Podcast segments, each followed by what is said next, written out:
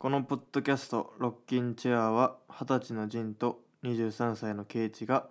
音楽と世の中について思うことを語っていく楽屋トーク番組ですはい、そうです。どうもね。こんばんは。こんにちは。はいどうもねやっていこうと思いまどすけうれどもも、ねね。ってどうもねってどういう挨拶なん知らんよ。知らんがな。どうでしたか、このウィークは。あ、ウィークは。今週の今週のウィークうん、今週のディスウィークそう。ってあの小泉小泉文法ってちょっとあのうん、流前ツイッター流行ってたよね行ってたね。うんまあ。同じことをうんあの言葉変えて言うっていううんうんうんいや流行ってましたねそんな話をルカ君とした覚えがあるなポッドキャスト来てもらった時に小泉そうだ文っ法たっけもおもろいよねみたいな、うんいやちょっとおもろいよね本当うにん、おもろいよね普通にねうんはいというわけで今週のディスウィークどうでしたか今週の「ディスウィークはねうんえーっとあまあ一個ケイチと話したいなと思ったのははいなんかまあ、はい授業俺はメインの授業はこっちではデンマーク語をやってるんだけど、はいはいはまあ、それのサイドで、まあ、他の授業も選択できて、いいいですねでもそれでまあフィットネスダンスってやつをなんかやってたんだけどおおほうほうほうなんかあんま、もうおもろくないわと思ってうなんかあんまり授業なんかあの行かないようにしてたらうんはあのちょっとあのジンあのこっちの授業にあの移動したらどうって先生に言われてあのあーバイナルをみんなであレコレコードをみんなで聞くっていう授業うんうんうんにあの移動させられてうんバイナル、うん、バイナルでも俺なんかもう音楽をなんかそのちょっと反強制的にじゃあ今日はこれを聴きましょうみたいな感じでなんかうんうんするの嫌だなってはいはいではもいちょっと思ってたから、うんまあまあちょっと渋々みたいなはい感じで参加して、まあまうあんその日はうんあのピンク・フロイドのうん「Wish You Were Here」をアルバム聴きするあーみたいな授業でいいなでも授業といいいいねなんかなるほどそれでうんいやなんかいいよねそのちょっとまあレコードアルバム歴するとかうん今あのまあケイチはレコードプレイヤーあるからうんやってるかもしんないけど、普通にサブスク世代しないじゃんあーというかまあレコードうーんまあ聞く人は聞くと思うんだけど、まあ、レコードだとそれこうそん強制的にね、あのまあ、途中で飛ばしたりとかできないっていうのがあるしで、まあ、だからそういう時間を設けたって、設けてそういう古典いわゆる古典なロックを聞くっていうまあうん時間を設けるってなかなかね自分ではねもっと聞きたなったりするけどいつか聞かなきゃって思ってるやついっぱいあるからさ俺もあのあなるほどねんかディランのあ80年代とかわかんないけどそういうのを聞けるっていうのうはんピンク・フルードも割と俺そういうタイプだからその集中して聞いたことがそんなにある音楽じゃないので羨ましいですけどねちょっとだけ。うんうんで俺がバイト先ですごいあの、まあ、最近の新婦とかテイラー・スウィフトとかなんかそういうのをとりあえず一回は聴けるのと似ててそれなんかああいいよねそういう感じかもしらんそうそんうそう、いいですね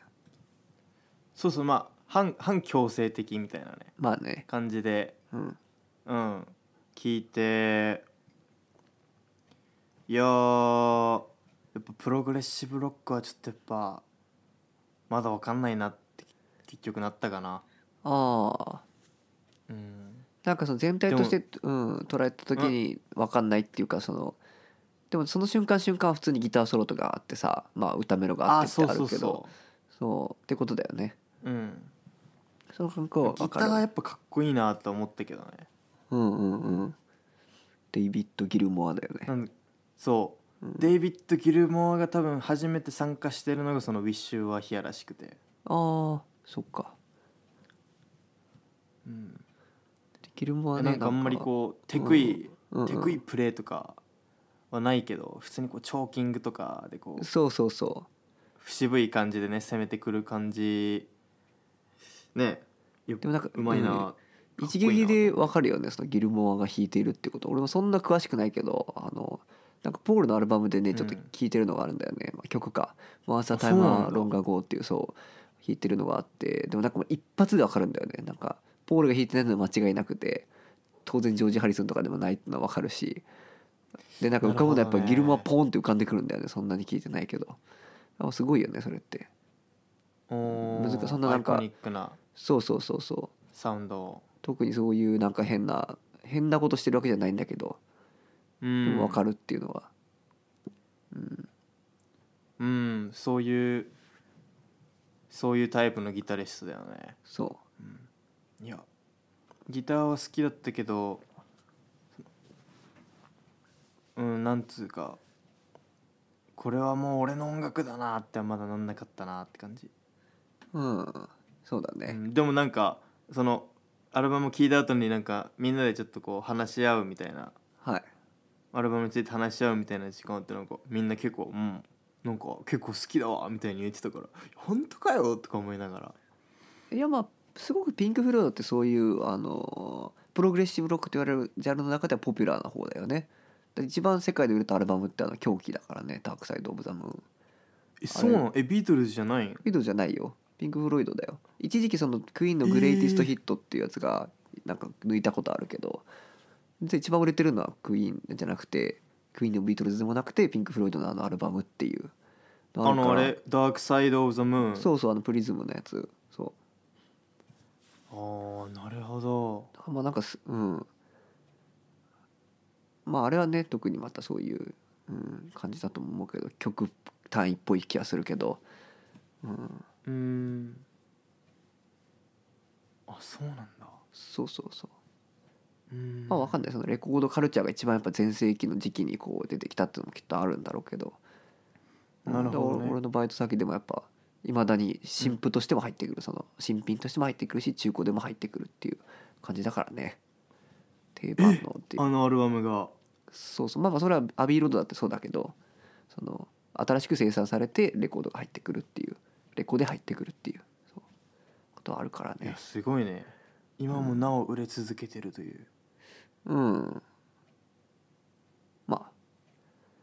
あ、うん、だから意外とそのそういう耳なじみのあるのかもしれない、うんより俺らと違って俺ら俺らはそんなそんなねあのテレビでかかったりしないけどビートルズみたいにでも向こうの文化圏に生きてたらきっとなんか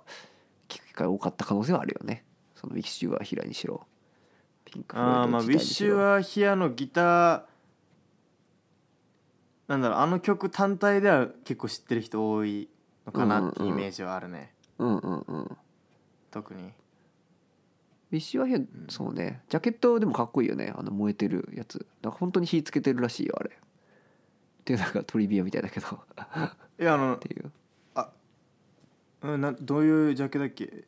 握手してるそ男うそうがそう燃えてるってやつかあれかだったと思ううんちょっと見てみよう今あああれあれかなんかあのなんか意味が意味が深そうって感じがするよあねいやそうピンク・フロイドっていうなんかあのそうロジャー・ウォーターズって人はすごくまあ社会主義的っていうかまあ左翼的な感じでめっちゃあのおーザ・ウォールもさ有名なやつあんじゃんザ・ウォールって曲うとか、んうんあれとかめっちゃくちゃねソーツコントロールがどうのとかエデュケーションの話とかしてんじゃんだから結構そういうなんか社会はいはいはい痛烈批判みたいなのがかなりこうまあ前面に出てきてる、まあ、ロジャー・ウォータースって人が多分そうだと思うんだけどでううんんだからなんかそういう、まあ、俺の好きな社会学宮台とかはやっぱりそういうのずっと聞いて俺たちはビートルズであんなマヌルイっつってこう70年代になってこうプログレみたいなのを聞いてっていうタイプも結構いたりしてなんかなるほどねそうそうそうやっぱカウンターだからね、うんうんうんそういうシンプルロックとかに対するゼッペリンとかに対するカウンターとしての複雑さで、うん、うーんプログレッシブロックって何なのかなっうん、て思ってなんか俺もちょっとウィキペディアとかなんかまあちょっとうん、サクッと見てみたけどなんかもうそういうなんか、うんとりあえずなんか複雑なものっていう考え方でもなんかそうそうそうあながし間違ってないのかなっていうそうそうそうだから A メロ B メロサビみたいなそういうあのくくりにしないとか、それ音楽的な要素も音楽的な要素とかスケールとかの複雑さとかうんそういう音楽的な要素の複雑さもだしうんあのこの曲の曲に込める思いとかそのなんかはいはいはいもうなんか社会的批判をやって、うんしてたりとかなんかちょっとこうそうそうそうそう複雑な感情を表してたりとかなんかそういそううそうそねううん情報量多いものがプログレッシブロックなのかなって思ったりね本当その定義で間違いないんじゃないかなきっと、うん、だから、うんそのね宮田宮田とかが言うにはすごいそのクラシックとかそういう素養がある人たちだから、まあ、ある種ビートルズとかストーンズとかっていうのはそういうクラシックロックとはこうすごい距離があってまあでももちろんそういうの取り入れてたけどでなんかそういうものをこう、まあ5 60 60年代とか50年代とか、まあ、日本は特にねそうやってあの文化的にも成熟してきて家に一台アップライトピアノがあるみたいな時代になっていくわけなんだけどそんな中でこう、おーそういうまあいわゆる恵まれた人たちだと思うんだけどそういうあの習い事に行ったりとかっていう人たちが、まあ、反抗期思春期を迎えた時に最初のその受け皿となるのがそういうプログレだったみたいなそのままさにカウンターっていうか存在としても歌謡曲とかに対してももちろん全然違うし、そうまうんあちょっとまあステレオタイプな見方ではありますけどねそういう言い方もできるんだと思う。クラシックからもちょっとつながりがあるっていうことだそうそうそうまあその彼らうんピンク・フルーツ自体がそうかわかんないけどでなんか最近そういう、なんだろうなネゴスウォールとかそういうのってこう音を抜いた感じがこうさ主流じゃないなんていうか隙間の音楽引き算の音楽だと思うんだけどどはっいはいはちかいというとこう綿密にまあそういう引き算の綿密はあるかもしれんけどこう音を重ねるっていう点ではまあそういう今そういう主流に多分ないと思うんですけどおそらくミニマル的なものかっこいいなってそうそうそいううなってきてるよね。風潮はあると思いますけどね、うん、でそれに対してやっぱその、まあ、さらにまた新しい形のプログレでブラックミディっていうなんかロサウスロンドンとかの人がいてブラックミディはちょっと、うん、これもあのバイト先流れてて知ったんだけど、おおうん、なんか古いシナトラ時代みたいなこうそういう部分がありつつ、まあ、ハードロックみたいな俺がちょっと普段だったら絶対聞かないようなうるさいやつ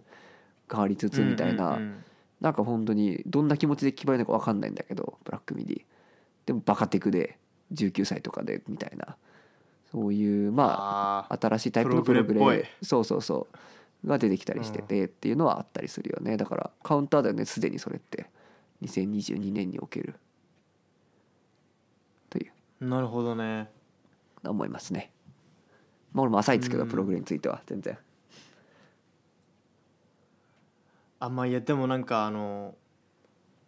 俺もなんかまあ知り合いの知り合いぐらいのデンマークはい人うんのあの音楽やってる、うんちょっと軽くインスタフォローしてるぐらいなんだけどなんあかその子たちはなんかあのめっちゃあのなんかあのちゃんとしたところでこうギターとかこうテクニックちゃんと学んで学校とかで、あはいはいはいはいでなんかそういう子たちがロックやろうってなった時にそのうんうんちゃんと学んできたそのはいはい教えられた技術とそのロックってものが合わせるとプログレになるのかなみたいな、うんいやそういう場合も多い気わかがるかすなるねううんんわかるわかるか普通にそうねいい曲を作るかっていうなんかなんかいろんな道があるよねそういう人たちにとってでもそれブラーとかもねそういうアートスクール系だけど、まあなんか普通のガレージとかやったりするっていうまあだからそれもそれ自体またその90年代におけるカウンターだったと思うんだけど彼ら的にそれはもかっこいいよねそうそうそう、んなんていうかねそこのなんかうーんあーかっこいいよねブラーブラーでうん確かにはいでまあ、うん、なんかピンク・フロイドという体験をしたというおピンク・フロイド原体験です感なじですねちゃうかやっと言ってもいいんじゃないかなちゃんとピンク・フロイドをあ聞いたのは有名な曲は多分23曲知ってたと思う知ってるけど、あうんうんうんうんうん、ちゃんとアルバムで聴いたりしたのはね初めてだからピンク・フロイド原体験二十歳で原体験っていう感じですかねいやいいじゃないですか、あー楽しそうですね授業でそんな聞けるなんそうですてうんいいっすねいやいやいやうん嬉しかったねうん普段は聞かないからじゃあいつかあのジンがリクエストしてあのねあのバスケットケースをねバスケットケースじゃねえやアメリカンイディオットをぜひかけましょうかね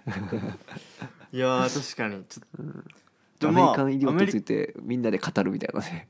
いやここの言葉がやっぱ攻撃的でいいよねみたいないアメリおやわかんないですけどーよどうなんだろうなでもパンクでもパンク割とちゃんとしたパンクとかをなんかそうやって聞くのもなんかおもろおもろいかなと思うけうんど、おもろいよねちょっとまたプログレとはまたちょっとうん真逆と言ってもいいかもしらんようなうんそうだねアプローチだけど、うんおもろいと間違な思ういいですね、うんなるほどどうしたかケイチの1週間うんなんかあの俺の大阪の友達がいるんですけど割と仲いいでその人が、あのピノ・パラディーノっていうなんかベーシストいるじゃんジョン・メアトリオとかのピノおピノとジェイブレイク・ミルズっていうギタリストとまあなんかあのサム・ゲンデルっていうなんかまあみんな好きな感じの先鋭的なジャズのサックス奏者がいるんだけどその人がこう来日してライブをするっていうのがあるから東京に来ててでその大阪の友達も来てたんだけど、でまあ23日いろいろレコード屋さん回ったりしたねなんか、うおんえーっていういいな、あうのんケイチの部屋に泊まってそうですよあの狭い部屋ですよ おお楽しそうなんかねまあだからこういろいろこ吉祥寺のココナッツディスク吉祥寺っていうなんかレコード屋に行ったりとかまあ渋谷のレコード屋に行ったりとかなんかそういう風にして歩いてあでそううん初日その人来た時があの月食が見れる日だったんだよねあの日本ではすごい話題だったんだけどそうめちゃくちゃ俺初めて多分しめちゃくちゃ昔はさ天体少年っていうかさ宇宙少年だったと思うんですけど、まあ、今も宇宙のことすごい好きなんだけど、天体エアガン少年でしたよねそうそうそうそうやっぱねエアガンとう天体をこうね両手に持ってねこうやってこう野山を駆け巡ってたわけなんですけれども天ね体天体うんエアガンハリー・ポッター少年やっ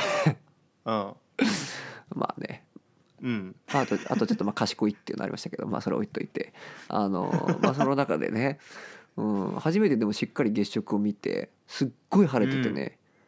もうあそうなん本だ当にこれ以上ないってぐらい好条件でそれを下北沢でこうやって眺めたのがすごいやっぱ印象に残ってますねえ。ー、すげえ、うんめちゃくちゃ不吉だもんねやっぱ赤い色に染まるってだけど綺麗なんだよねいや俺それさケイチがインスタのストーリーに上げてるの見てうんうんうわーなんか月食やってるわー思ってたらあの、うんこっちのこっちの日うんそれはこっちの昼間だったんだけど、うんあのデンマークの友達もあのあこう今日なんか月がなんかレなんかレッドになるらしいねみたいな話してたからええー、みたいなえこっちでもここでも見れるんと思ってえそんなことあるいやわかんないけどでもなんか結局あのなんかこっちであんまりなんかあのー騒がれてないないっぽいみたいな感じでなんかみんなで見るぞみたいな感じじゃなかったからえー、俺も普通にもう全然夜一歩も外に出ずにあの見過ご見逃したんだけどそれは多分ものすごい偶然だと思うけどねそのまあた確かに同日に起こる可能性はあると思うんだけどその月食自体がでもそれがピンポインうん俺もちょトっとデンマークに当混たる乱っ,、しててる、うんうん、ちょっと本当あとちょっと調べようと思いますそれは本当かっていえちょっうのをと含めて調べてほしいいや、うんうんだとしたらすごいよどんな偶然やねんっていう感じだし俺ちょっとどういうあれなのか全然わかんないんだけど、うん、うんすごいねでもまあ結局曇ってるから見れなかったんじゃないのかなっていうあデンマーク的には予ね想ですねあーデンマーク的にはあんまりそうだよね、そういう宇宙現象に興味出ないかもねそういう曇りがちの地域っ てねいやわかんないけど 勘ですけどいやいやううんん、あのーそうだねうん星とかみんな好きだもんねだからねああ夜見える時はねなるほどねレアっていう意味も込めてね、うんうんジンのね前の家の高森の周辺なんかもう毎日プラネタリウムみたいだったもんねめちゃくちゃ綺麗だいっやたよなすごいよねあそこねいや思い出ありますねあの夜道をね歩いていきましたね僕 らもいやー本当美しいにやっ星のぱ下を高、森は、うんうん思い出の場所ですようん、なんかねあでそうその月食はやっぱうんみんながねこうみんな上見てんだよねその下北とか歩いててそれがやっぱすげえなって思うんだよねちょっとまあ小沢っぽいけど、こういうなんかあれっていうのはでもすごいよねたかだか自然現象に対してこうみんなやっぱねやっぱいろんなものを感じながらこう見上げてるわけですよ東京都民がね1 1000万人がまあ見てない人の方が多いと思いますけどまあでもなんかそれが良かった ねその日一応街に出てて良かったなって思ったもんだからあーそうまあ家で一人で見ても良かったけどっていう感じうでんすなんかうん、いいよねなんかいいのよそうなんかいいのよ、うんそのそのまあなんだろう、まあ、宇宙宇宙的に考えてもそのこれが起きてるのはなかな珍しうんそうそい現象なわけじゃんう、うん、それをなんかみんなでその瞬間をもうあの見届けるっていうのはなんかねいいなねと思いますけどね なんか文字通りみんな同じ方向を見てるっていうのがねやっぱまあそれ自体はすごい危険なことでもあるんだけどそのまあそういうことじゃなければね例えば国のね、うんうんまあ、それ全体主義とかね言ったりもするかもしれないんですけど、まあ、とは思うんだけど、でも、まあ、今みんな本当違うとこばっか見てるわけじゃないですか日々それぞれの画面でねそれぞれのなんか何かを見てるわけですけどもねそれがやっぱこう一点に空のあのでかい月に向かうっていうのはやっぱ美しいことですよなっていうふうには思いますね。あいや確かにだってうん今、まあ、普通に道歩いてたらみんなスマホ見て歩いてたりとかうんうん、下向いてるっていうところからその上を見上げるっていうのはなんかもそうそうそう180度のう、うん、差というか、うんそうそうそう、うんまあ、言ってだからおもんないじゃんその自然現象ゆっくりちょっと赤くなっていくだけではあるからさ絶対刺激的にはスマホの方が絶対あるんだけどなんか見ちゃうみたいなねなんかそういう力はありますよね月というのは。いやーちょっとスピリチュアルな感じになってきましたけれいやどもね。ーちょっと ねちょっとやっぱそっち方面にもね、アプローチしていきますかねロッキンチはねいやでもいや月食でやもっぱちょっとスピリチュアル感じるしかないよねなんかそうなのあのさいやいろいろやっぱ奇跡なんだよねそのあの日食も日食が分かりやすいんだけどあのありえないだってたまたま太陽と月の大きさがほぼ同じになるんだよそのあのたまたま地球と月との距離があれで月の大きさがあれで太陽と地球の距離があれっていうだからこうぴったり重なるほぼぴったり重なるの月と太陽がそれってやっぱありえないじゃうんんそんなことってほんと奇跡奇跡みたいなね偶然にしてはできすぎてるみたいななんかやっぱだからなるほどねうんやっぱ神とかの存在を信じたくなる理由もわかるんだよねそういうあまりに、まあ、オーロラができる理由とかもさやっぱどうどう考えても俺らを楽しませるためにしあるやろお前みたいな気するじゃんオーロラとかってめちゃくちゃ多分綺麗じゃんうんうんうんとかなんだろうねうんまあまあまあちょっとわかんなないでするけほどどねうん、あとそう俺らのいやその考え YMK 方おもろいなうん、YMK の元ネタ元ネタつかまあ参考文集になったあの福岡新一の本にちょっと書いてあったけどなんか生物学者をもってしても、多分もっと人間の形ちょっと関係ないけどね今のとは人間の形ってもっと、あの別の効率のいいあり方も多分あったんだけどなぜかこの形にこう落ち着いてる手足があって4本で二足歩行っていうそれにはなんかこう、なんていうかなな何かの必然性があるように感じてしまうものがあるんだってそのわかるかな言いたいこいとやーなんかこう、うん、ななんでこうあらなければなかったならなかったのかっていうのはちょっと、まあ、効率とかその自然界の淘汰みたいなそういう文脈で考えるうんとやっぱちょっとおかしいみたいな、やっぱなんかうん、ちょっと哲学的だね、うん、うん、そうかもしれないね、うんうんううんん、まあというちょっとはいそういう話ですいねや。おもろい ねうんうんいやースピリチュアル感じざるを得ない 今週の「This Week」って感じですかね今週のディスウィークって感じです かね今週のディスウィークですよ、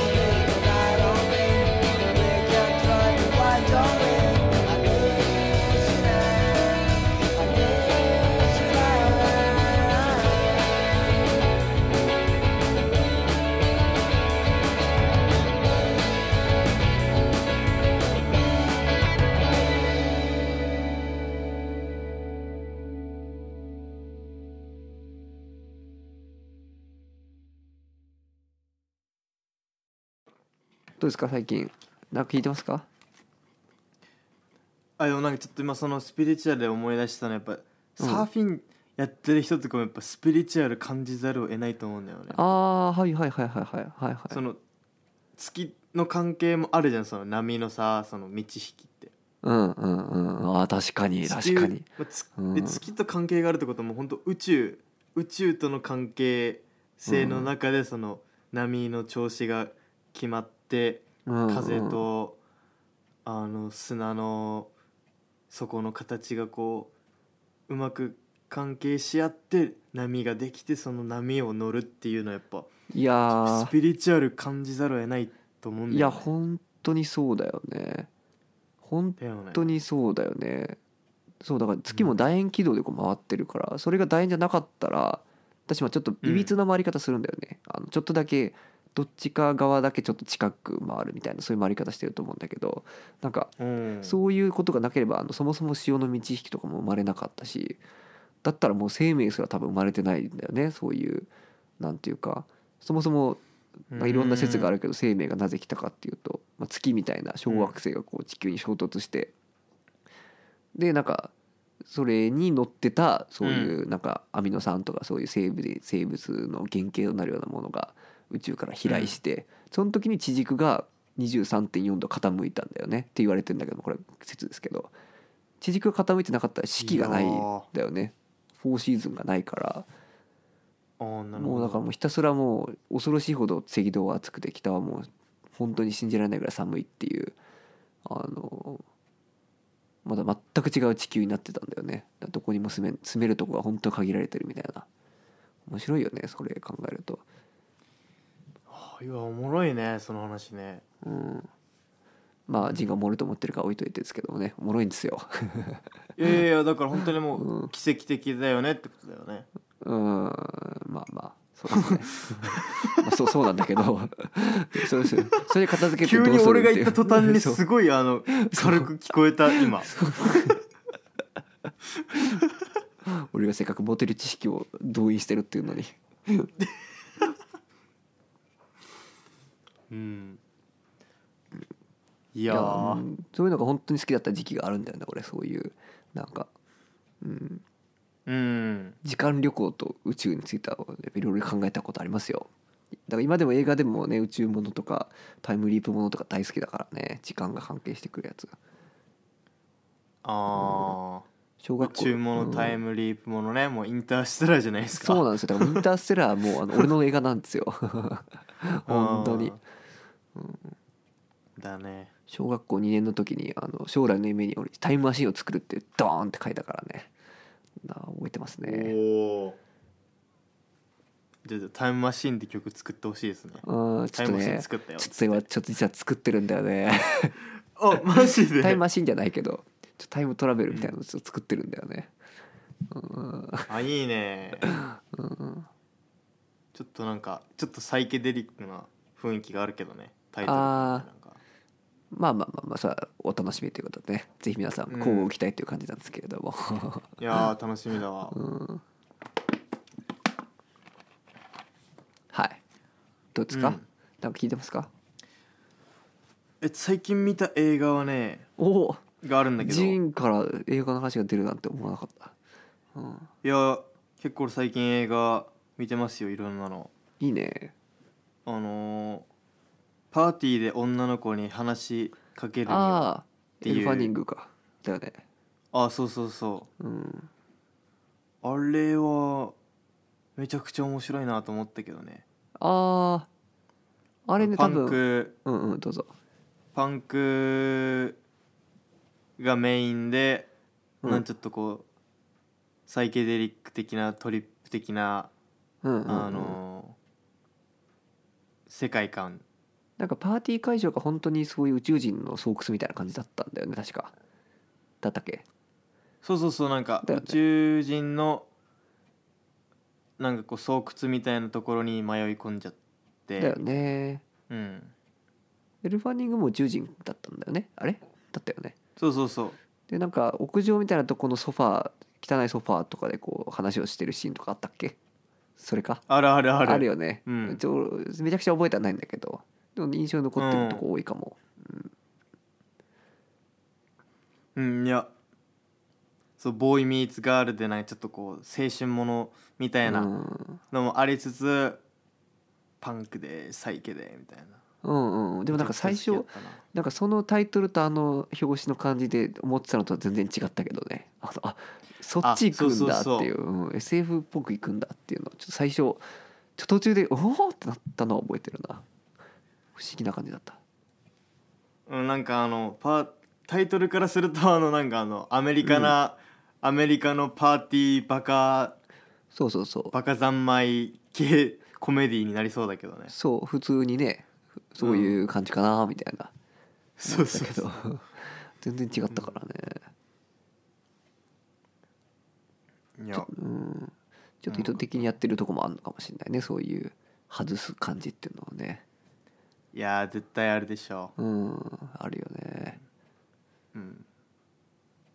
どうですか人的にはリアリティありましたかちょっとあの知らないパーティー行ったらやばい感じだったとか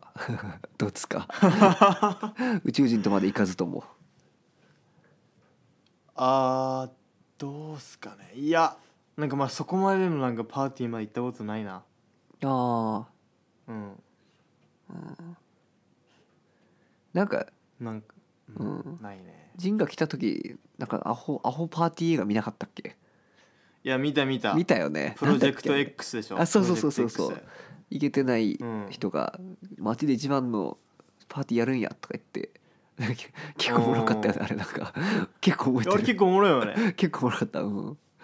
それであのイケてないそのやつらがその街ででかいパーティーを起こしてなんか、うんうんうん家とかをめちゃくちゃにしてあのそうだよねぶち壊すんだけど最後お父さんがあのそうそうおそ前ようくやったな」っつってあの、うんけ褒めるっていうそうなんかお父さんが本当に大事にしてる車とかがこう家のプールに沈んでるんだよねでそこ見あてそうそうそうでなんかみうん絶対怒られるってみんな思ったけどあうんの主人公にお父さんが「何人来たんだ?」って聞いてなんかめちゃくちゃそう何百人みたいなの言ったらグッてするんだよねなんかめちゃくちゃグッときたよねそこねあのいやわかるなんかもうそんな変え難いじゃんっていうことだもんねそういうものとか富とかには変え難いじゃんその経験っていうかと友達っていうかねってことなんだろうから なんかう、うんんいいよねいやー ケイチケイチの映画では絶対ないけど ねまあねいやでもなんか毎年あのコペンハーゲンオープンっつってあコペンハーゲンにあの世界中の有名なスケーターあーはいはいはいあのプロのスケーターが集まってあの、うんあのーゲリラ的にあのスケートイベントをコペンハーゲン内でやるっていうおおコペンハーゲンオープンっていうのがやっててそれ毎年あのひ日程とかはあの明かされてなくいいらしくておおへえ、もうゲリラ的にそのもう世界中の有名なスケーターが集まってもうん、うコペンハーゲンのスポットでこうあの急にイベントを始めてでそれを聞いてこうデンマーク中のスケーターがみんなこう駆けつけてへえあのスケートするっていうイベントがあるらしくて。うんうんうんうんうんうんなんかそれそれのそれがある時になんかあのめちゃくちゃでかいパーティーもあの開かれるらしくて、ああはいはいはいはいはいはいはいはちょっと来年ちょっとデンマーク1年間滞在するならそれに行きたいなっていうのがいはい夢ですすね、でもデンマーク国内ならやっぱ結構距離がある可能性もあるよねどこでやるか分かんないってことだもんねゲリラならじゃあもう本当に情報がバーって出るんだ多分ってことかねだからどうやって情報を手に入れるのかうん分からんけどそんなねなんか何十時間もやんないだろうからこうやっぱそこの5時間に向かってみんなで行くってことだもんね多分このなんか半日ぐらいに向かってうんだからまあどう周辺の周辺のスケーターキッズしか来ないのかな分かんない、うーうんん、でも夢のようだねそれ宝くじみたいだでもねねうんちょっと夢があるなっていう、うんそれを人道学校でやるかもしれないですねそしたら あんまないかやっぱりできるとこ ねえないんだよねそっかなるほどねなんか最近ケイチ聴いてる音楽ありますかまああー最近見た映画とか最近はあれだねあのーあれだねあのー ああなんすかちょっと待ってああでもなんかこういやここで話すあアークティック・モンキーズのさ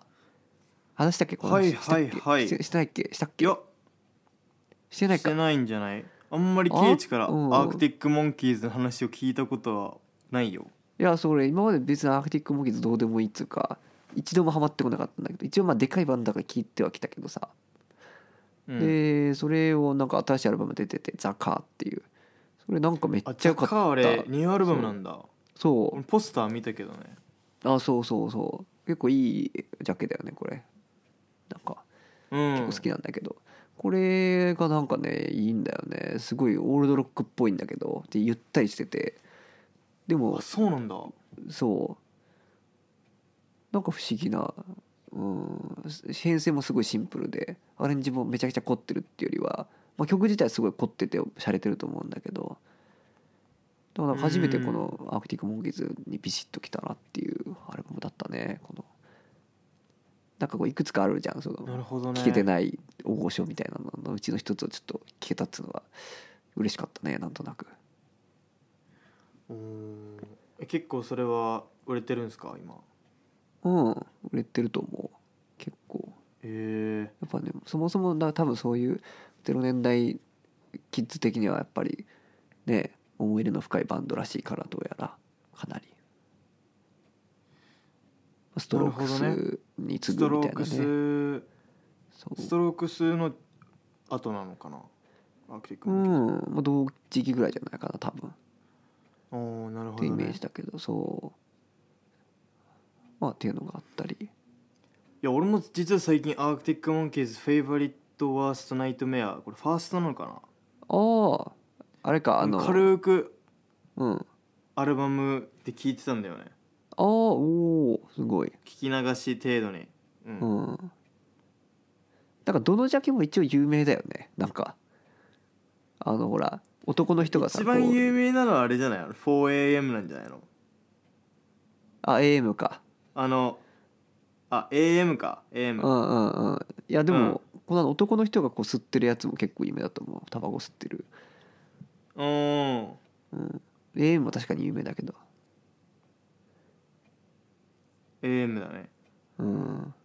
は波形みたいなやつねうんの人の聞いたこれも確かに有名だと思うこのジャケ自体もそうだし、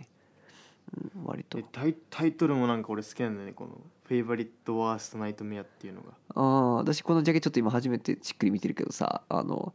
うんなんか家の中にサイケデリックみたいななんかやなってるよねこれちょっと怖い家ねの中にサイケデリックあるよねあるねこうなんか普通の閑静な住宅街の中にこうちょっとやばい空間に行くみたいなそれこそさっきのねパーティーで女の子に話しかけるわ的なねちょっとノリもありますねこれかあーいや確かにこのジャケめっちゃかっこいいな言われっこていいみたね、うん、うん、色使いもなんかいいねいやーなんかなんつうかなでも、うんアークティック・モンケーズやっぱ独特なサウンド持ってるなってやっぱ思うけどねそのああはいはいはいなんかこうすげえギターリフギター、ギターがなんかあのもうドラムのリズムと一体化してるっていうかさわかるかななんかああはいはいはいはいでもギター、ギターとかドラムとかなんかベースとか全部がなんかこううん同じ同じ方向で同じなんか感じであ同じリズム刻んでるというかねなんかあなるほどそれってやっぱそうブラックミュージックとかから一番遠いよねそういう音楽ってねなんかすごいねそう確かに言われてみればで言葉にして表すの難しいんだけどすげえそれ悪門のうんあのアイコニックサウンドかなと思って普通なんかこうギターとかがこうファーンって上にうんハーモニーを鳴らしてて、でもドラムがリズム刻んでてみたいなのじゃなくてなんかもうこうギターのそのカッティングともドラムがもう一体化してるというかそうなんだ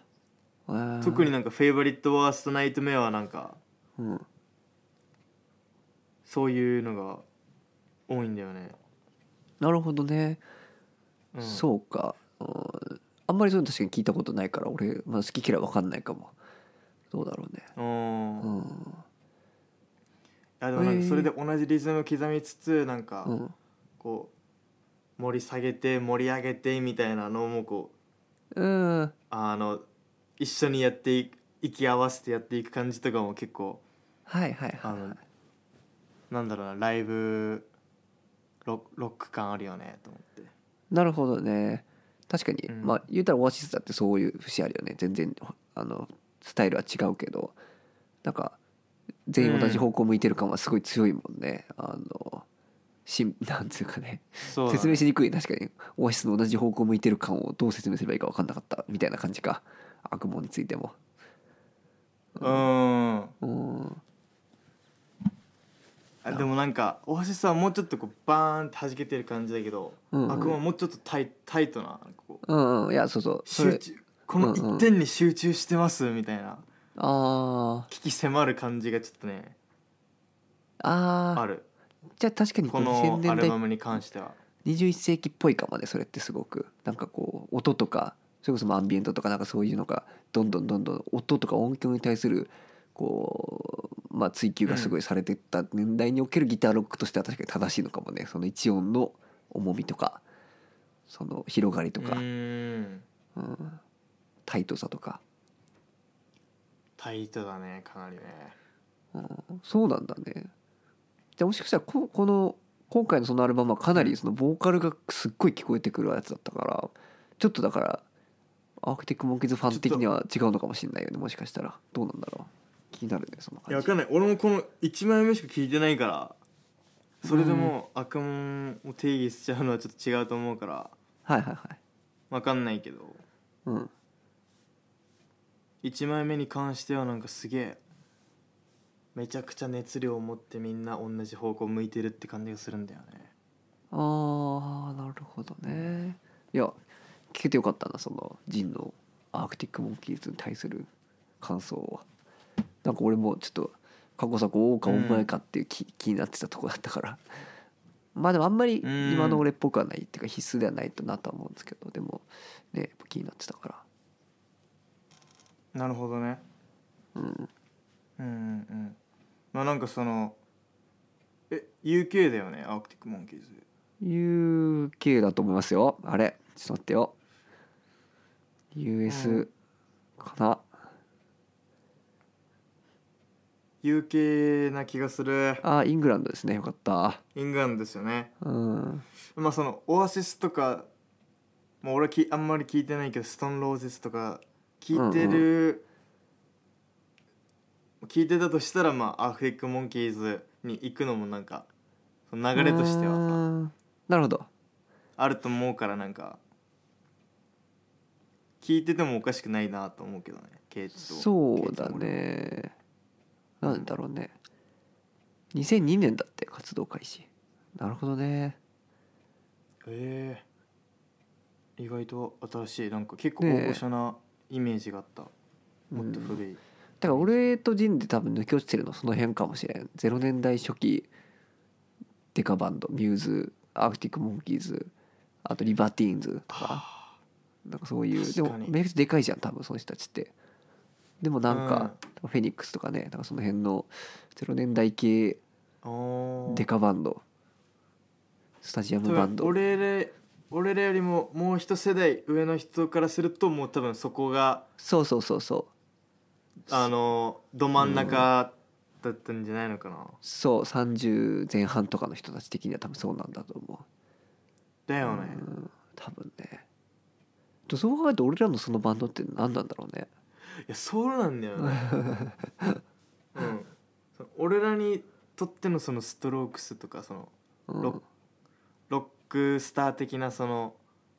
現代のロックスターって誰なんだろうなっていうのはマジで思うねマジで浮かばんよねだからいや1975っていう人は多いけどね、で確かにうんその感じもわからんくはないなってそれもめっちゃき仲間聞くから思ったんだよね結構気持ちよくなってくるんだよね聞いてたら1975って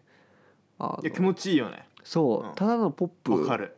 そうだじゃんとか思ってたのよちょ前も話したけど正面ですかよみたいな正面ですは正面ですでいいんですけど ちょっとわかるけど、うん、と思ってたけどなんかだからそうオアシスと同列に語ることのなんか違和感あったんだけどなんか聞いていくうちになんかめちゃくちゃなんかねバラード曲みたいに泣けてきたし説得力あると思ったし、うんなんかもう絶対性みたいなのがあったんだよねその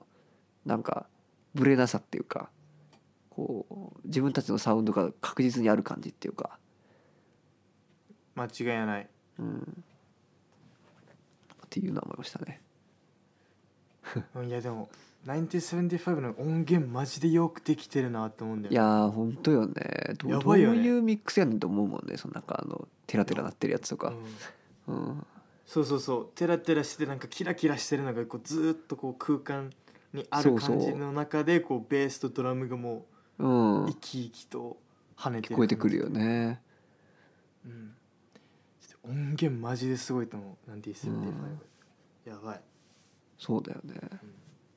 うん、なんか俺もなんか何回も聞くうちにようやく分かってきたなその良さが。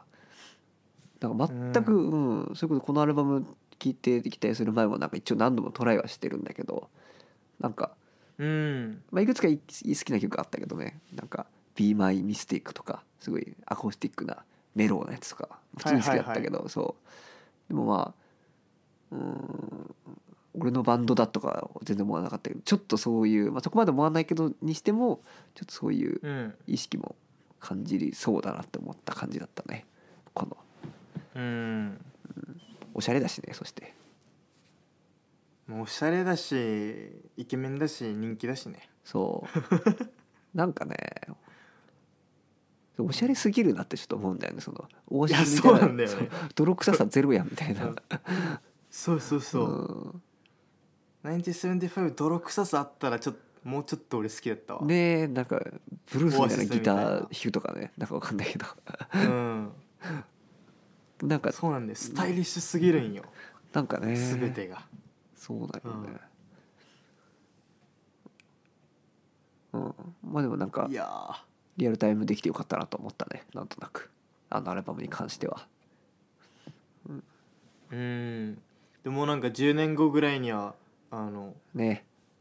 2020年代のロックスタうんーとかってなんかこうんう書かれてそうだよね、うん知らんけどまあでもナイチンペーブ天然代っていうなんか肩書きだよねよくあもう天然代かうんもうだってね何枚目かそうだね45枚目だもんね多分うん天然代、多分もう10年後ぐらいにはその天然代っていうサウンドが大体こういう感じだったよねみたいなのが見えてくる気がする見えてくる今ちょっとまだ見えないねうんいや、まあ、ちょっと見えてきてるとは思うけどあのサーファーのあのうん柊君、うんうんリゾバで一緒だった、はいこれもはいなんかもう天然代のサウンドはあるよみたいに言ってたからいやーでもやっぱ短すぎたから俺らはそうなんか本当にいろんなの聞いちゃってたからこのほなんかでかい目線やっぱまだ無理だと俺は思うけどなどうだろうそっかでもしゅうくんいやですもごいねうんその柊君が言うにはまだあの古き良きまではまだ来てないといやそれはそうだよねそれはそうでしょ、うんまだまだ今カウンターど真ん中でそこだからね千年代に対する、ううんん時期的にもなんもう何年かしたら古き良き天然代のサウンドが見えてくるんだろうなっていう古き良楽しみきもあるゼロ年代もでもちょっとまだ微妙だと思うけどねなんかえマジでうんまあ j p o p にしいやろ俺てうんあそうかないや俺的にはでももうあの2000 2000 2000年初期のアメリカン・エディオットとかはもうあの古き良きって感じだけどなあーそうえでもグリーンデッドって90年代の人でしょ90年うん90年代でもアメリカン・エディオットとかは2000年ああまあでもなんか初期とかそこになんか決定的なその差があるわけじゃないじゃん95年と多分なんかうんサウンドに面において、うん、あでもそのジンが好きまあなねのは確かにそのじゃそれとはすごいすごい分かりますけどアブリルとかねアブリそルうだそうそうそうそうアルビルアブリル古き良きになってるのは分かるなちょっとだよ古き良きねパンクだよねあの人あの人ってそうなんだよねちゃんとなんか横浜アリーナととか埋めてるしね今すごいよね今もなおねそうそうそううんいやーでも俺の中でやっぱ古き良きって止まってますねあうんーなるほどねうんうんはいってな感じですかねはいいやー俺からね「うんてな感じですかね」が出るっていうのはちょっとレアですからね永久保存版ですね今回は いつも俺が引っ張いるやー、うんなんかまあいいいいいい感じで終わったんじゃないですか今日はなんかもう今日ここだなってここで終わるなって感じのがなんか分かった気がするああうんいやわかるわしかっるくりあもうここで終わるなっていうのがうんなんとなく分かった今回うんようやくね1年半ぐらいやってきてようやく分かってきたねそうだね1年半なるよねぼちぼちだねでも今もう11月だからで4月に始めたからもうあとでも5ヶ月ぐらいで2年だなって思うとちょっと早いなって確か気にがするけどねうん怖いね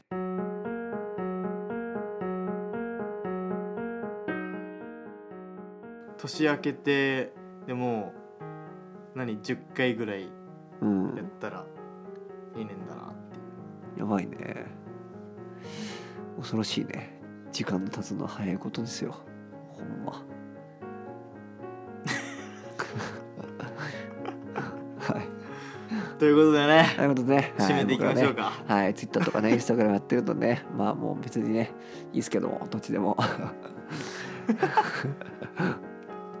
あでもそうねインスタでねジンのあのデンマーク生活のなんか一部をちょっと送ってもらってるんでねそれもぜひね見てくれたらおもろいと思いますよジンがなんかあのよくわかんない誰かと撮ってる写真とかね ちょっとなんかスズメだしそれ載せてどうすんやねんってちょっと思いながらもね結構いい写真だから載せちゃうんですけどぜひ見てほしいですね